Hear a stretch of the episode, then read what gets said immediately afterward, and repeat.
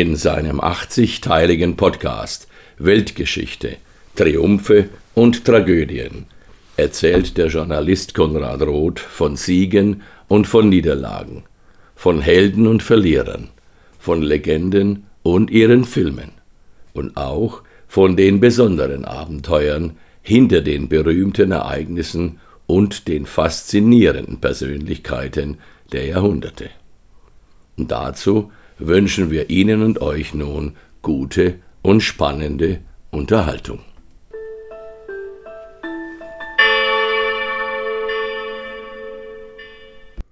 Hier oben auf dem weiten Plateau über dem Toten Meer haben etliche Rekruten ihren Diensteid abgelegt und ihn dann mit dem Satz beendet, der sogar Bestandteil der Nationalhymne ist. Masada darf nie wieder fallen. Masada, etwa eine Stunde südlich von Jerusalem, ist ein 400 Meter hoher und auf allen Seiten steil abfallender Tafelberg in der judäischen Wüste. Mit nur einem etwa zwei Meter breiten Weg, dem sogenannten Schlangenpfad, der im Zickzack nach oben führt.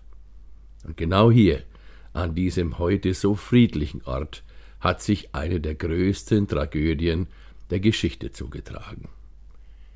60 Jahre nachdem sich König Herodes auf Masada einen Palast nach römischem Vorbild bauen ließ, mit Bibliothek, mit Fußbodenheizung und sogar mit Swimmingpool, hatte sich der römische Statthalter Gessius Florus immer wieder aus dem jüdischen Tempelschatz in Jerusalem bedient, wodurch dann der seit Jahren schwelende Aufstand endgültig losbrach, in dem dann sogar eine zu Hilfe gerufene römische Legion vernichtet wurde. Nach Neros Selbstmord im Jahr 68 nach Christus und dem daraufhin folgenden blutigen Dreikaiserjahr konnte Titus, der Sohn des neuen Kaisers Vespasian, den Aufstand der jüdischen Widerstandskämpfer der Zeloten dann mit vier Legionen niederschlagen und schließlich auch Jerusalem erobern, wobei auch der große Tempel und der Königspalast zerstört wurden. Nur die westliche Außenmauer des Tempels blieb erhalten, die wir heute als die Klagemauer kennen. Viele der Aufständischen waren zuvor noch durch unterirdische Tunnel entkommen. Titus erklärt daraufhin den Krieg für beendet und kehrt nach Rom zurück.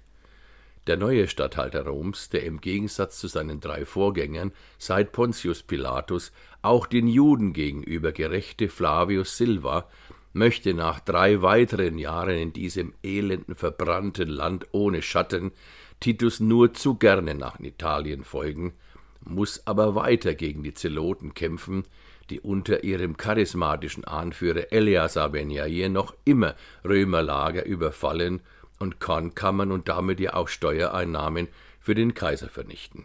Nachdem Silva dann die Festungen von Machairos und Herodion erobert hat, zieht sich Ben Yair mit seinen Getreuen auf den Felsen von Masada zurück.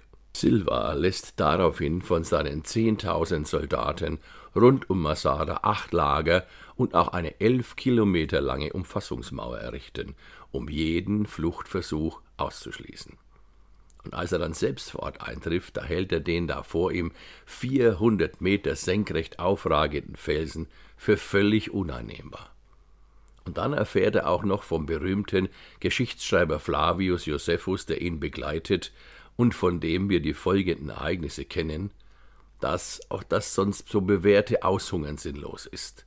Da die Zeloten in ihren Zisternen Wasservorräte für zehn Jahre haben und auf dem 600 mal 330 Meter großen Plateau auch Hühner und Ziegen halten sowie auch Getreide und Gemüse anbauen. Da Silva seine Soldaten in ihren schweren Rüstungen nicht noch länger dieser unbarmherzigen Wüstensonne aussetzen will, versucht er mit Eleazar über eine Aufgabe zu verhandeln, was aber Ben Jair in der sicher begründeten Angst vor einer Versklavung dann rundweg ablehnt. Und als Silva danach schon aufgeben und wieder abrücken will, da hat einer seiner Tribunen noch eine Idee. Und so lässt der Statthalter dann an der niedrigsten Stelle der Felswand aus Geröll und Steinen eine Belagerungsrampe bauen, die er dann psychologisch sehr geschickt von jüdischen Gefangenen errichten lässt, wodurch die Zeloten dann dem schnellen Wachsen der Rampe nur hilflos zusehen können. Trotz ihrer enormen Steilheit gelingt es dann, einen vorne mit Gewichten beschwerten Belagerungstrum nach oben zu schieben und dort, trotz der Pfeile und Steine der Verteidiger, dann eine Bresche in die Festungsmauer zu schlagen, die auch heute noch da zu sehen ist.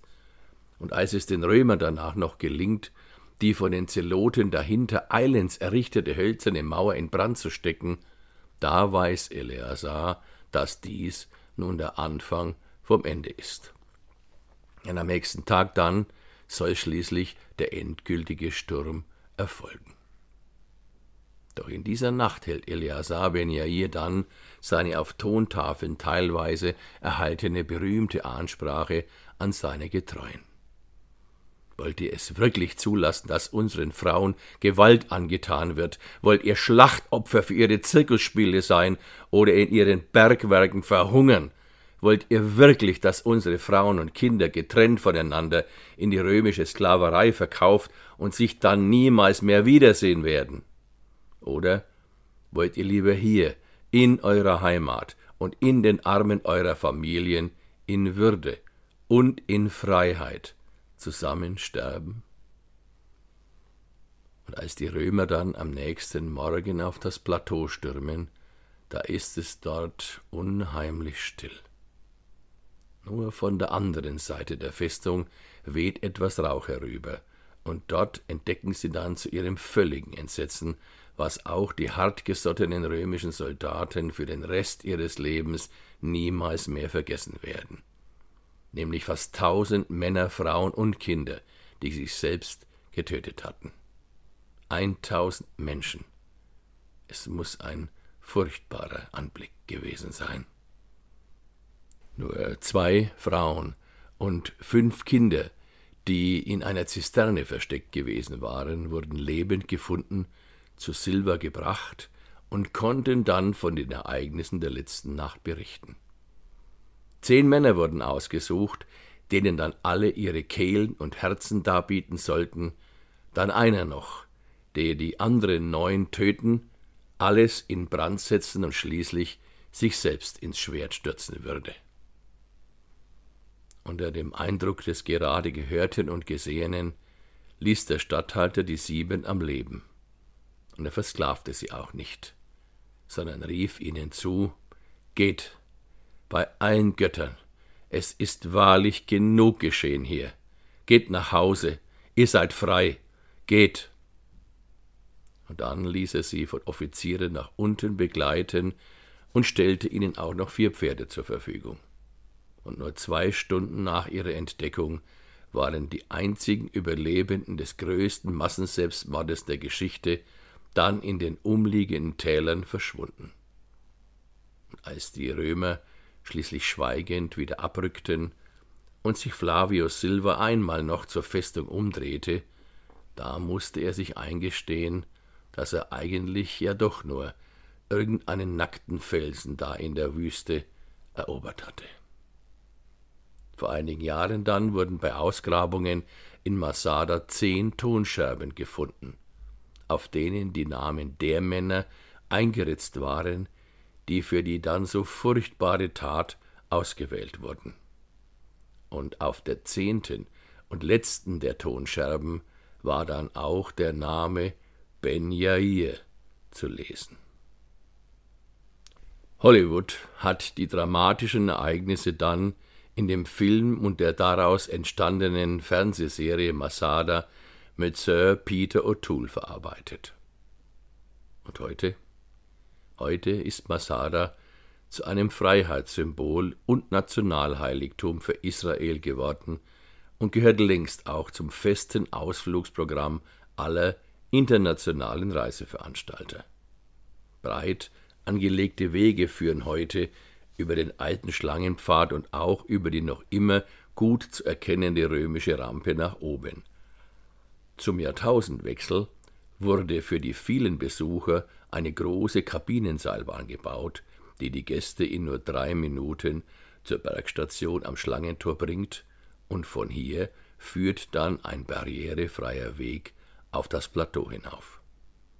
Und wenn die Besucher dort dann das berühmte Echo auf der Südseite hören, den Palast des Herodes besichtigen, nachdenklich an der mit einem Zaun gesicherten römischen Bresche stehen, oder auch einfach durch die Ruinen laufen und dann die fantastische Aussicht bis hin zum Toten Meer genießen, so können Sie sich der magischen Atmosphäre hier an diesem so besonderen Ort nicht entziehen. Und denken dann ganz sicher auch daran, was sich vor 2000 Jahren genau hier zugetragen hat. Und so erzählen sich die Menschen im ganzen Land, in den Schulen wie auch in den Familien, von Generation zu Generation die Geschichte. Die Geschichte von den Römern und den Juden. Die Geschichte von Krieg und Frieden. Und die Geschichte vom Leben und vom Sterben. Da oben, auf dem Felsen von Masada.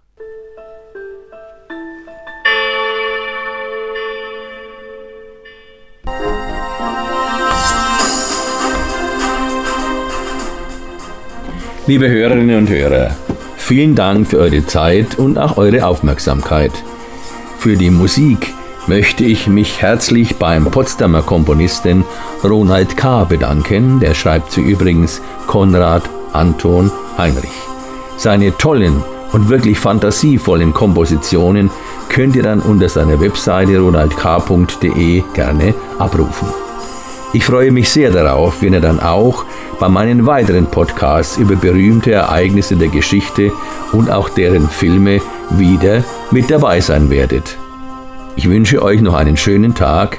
Bis dann also. Tschüss und auf Wiederhören.